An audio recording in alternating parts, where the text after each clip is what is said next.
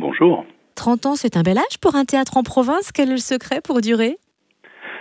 Le secret pour durer, ça c'est une bonne question. Je pense que c'est de convaincre les publics, de les fidéliser et tout en renouvelant. Voilà, toujours en renouvelant et en faisant découvrir des choses. Et c'est peut-être, peut-être un des secrets en tout cas de cette pérennité. Alors voilà pourquoi on va se pencher sur le programme d'octobre. Quel spectacle ouvre la saison?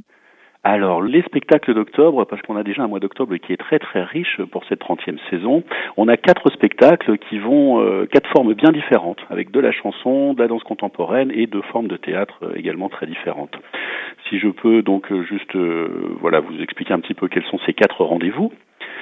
Nous commencerons par Soprano en liberté, qui est un spectacle interprété par Anne Baquet, qui est une chanteuse, chanteuse lyrique, euh, fille de fille de Maurice Baquet, éminent musicien et comédien. Voilà, c'est un spectacle euh, tout public dans lequel Anne Baquet interprète des chansons, chansons écrites pour certaines spécialement pour ce spectacle, et là elle a fait appel à, à, des grands noms de la poésie en chanson, comme Juliette ou François Morel, et elle interprète aussi des classiques qu'on a tous plus ou moins en tête, qui vont de Chopin aux Beatles ou à Queen. Voilà, c'est vraiment un très beau spectacle qui s'adresse à toutes les générations, plein d'humour, plein de poésie. Voilà, c'est un, c'est un vrai, un simple, un virtuose moment de divertissement, en tout cas de divertissement dans le sens le plus noble du terme. Voilà pour cette ouverture de saison le vendredi 11 octobre.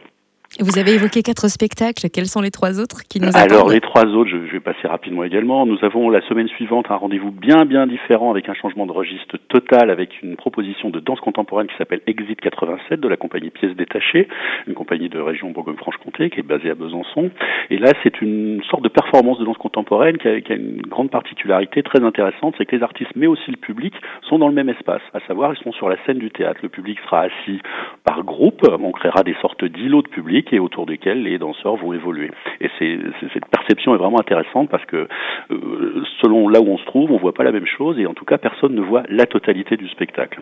Et c'est euh, un spectacle qui a pour thématique la période punk des années 70, euh, l'engagement musical et l'engagement sociétal qui a représenté cette période. Donc c'est quelque chose de très particulier, très enlevé, avec une énergie incroyable et un rendez-vous en tout cas très intéressant. Et pour terminer le mois d'octobre, je vais aller vite également, on a deux rendez-vous plutôt autour du théâtre, en partenariat avec les rencontres de la Maison Jacques Copeau, qu'on accompagne depuis sept ans au Théâtre de Beaune, et deux spectacles autour de la thématique cette année qui est l'arme du rire. Le rire peut dans le spectacle vivant, mais peut-être dans toutes les formes d'art en général, est une arme de combat. Voilà, on commencera par un magnifique spectacle qui s'appelle Volant piqué, qui a été mis en scène par Patrick Pinault, qui a voulu rendre hommage et remettre au goût du jour Karl Valentin.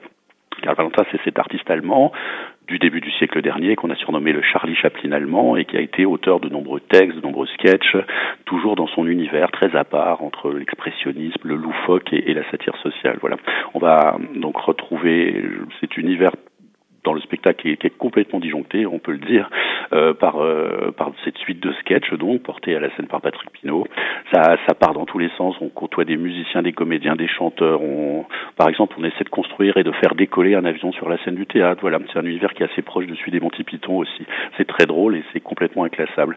Et le deuxième rendez-vous, dans le cadre de toujours ces rencontres de la Maison Jacques Copeau, c'est avec un humoriste euh, bien à part lui aussi, qui s'appelle Albert Mellet c'est quelqu'un qui avait reçu le prix Raymond DeVos à une autre époque et, et c'est là aussi, pour ceux qui ne le connaissent pas, un univers qui est à découvrir. C'est un personnage qui est truculent, qui, même s'il ne sourit jamais, est absolument hilarant et qui a des textes d'une intelligence qui, qui, à notre sens, est devenu assez rare parmi les humoristes qui occupent les scènes d'aujourd'hui. Voilà, là c'est un personnage qui est à part, assez inqualifiable, à découvrir en tout cas. Voilà pour le mois d'octobre.